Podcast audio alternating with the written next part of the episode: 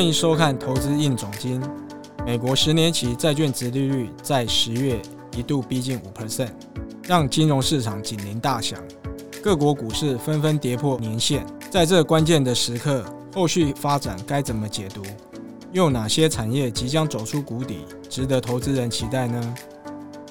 造成这波金融市场动荡的导火线，其实源自于美国国债。美国在十月公布了今年的财政赤字，高达惊人的一点七兆美元，比二零二二年还高出三千亿美元，使得美国必须增加国债的发行，让债市的筹码大幅增加。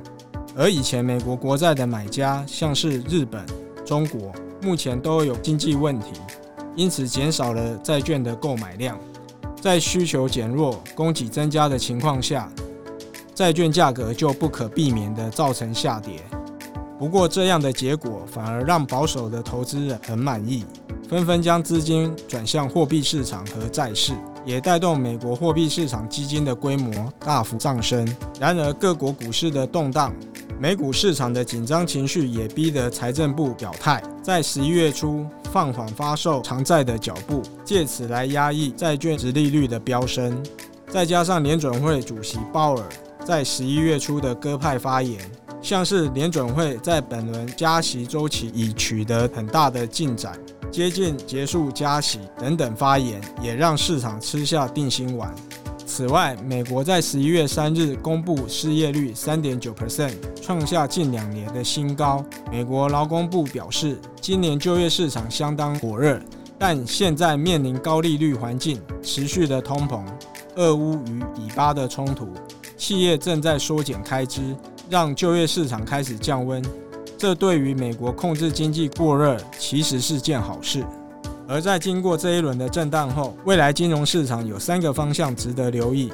第一，在股市方面，印度与日本是最强的市场，没有跌破年线。再来，美国、台湾、印尼、马来西亚股市则是中段靠前，一度跌破年线后，又再迅速站上。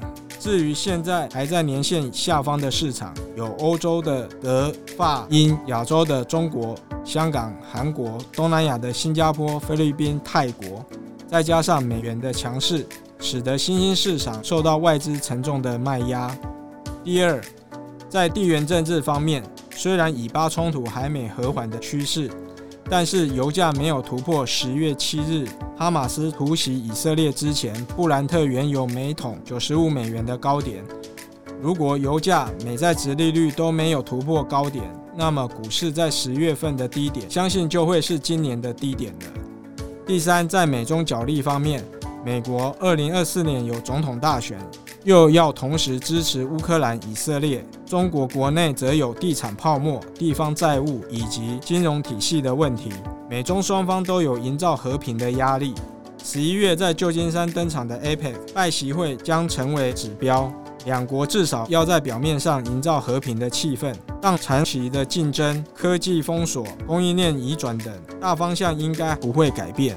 那么，在全球政经局势面临转折的当下，又有哪些产业值得投资人注意呢？在进一步解析这个问题之前，支持最懂投资的财经媒体，欢迎大家跟我们一起加入 YouTube 的频道会员，成为财团的一份子，跟我们一起追踪全球经济趋势，分析产业状况，也解读政经局势。每个月最低只要三百元就能支持我们，继续为大家带来精彩的内容。也欢迎大家订阅财讯的频道，并把我们的节目分享出去。之前让各大 PC 供应厂商头痛的消化库存问题，目前已接近尾声。指标厂商惠普、戴尔的财报也显示，库存在第三季已经清得差不多了。英特尔在法说会上也释出 PC 复苏的讯号，也提出具有 AI 功能的 PC 将会在二零二四年上市。这一点，AMD 的执行长苏姿丰也同样看好。另一方面，AI 虽然是今年上半年拉升辉达、广达、伟创等股价的大题材，但是目前股价涨幅已高，红海又抢单成功，而且美国对于中国 AI 的禁令还在不断升温，在需求遭到压抑的情况下，AI 股势必得整理一阵子。而汽车股也出现转折。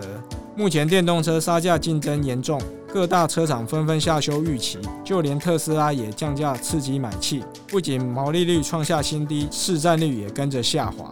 电动车重要的零件供应商像是 onsemi、德州仪器，业绩疲软，并且下修预期。台达电也下修电动车约两成的营收。作为火车头工业的汽车产业，已经消化了疫情期间的订单，来到杀价抢市的阶段，族群股价也可能进入整理期。财团们，你认为目前全球政经局势面临转折的情况下，哪些产业值得布局呢？A. PC 产业，B. AI 相关类股，C. 电动车。留言告诉我们吧。今天的投资硬总经到这边告一段落。喜欢这个节目的观众，记得帮我们按赞、订阅、加分享。我们下次见哦。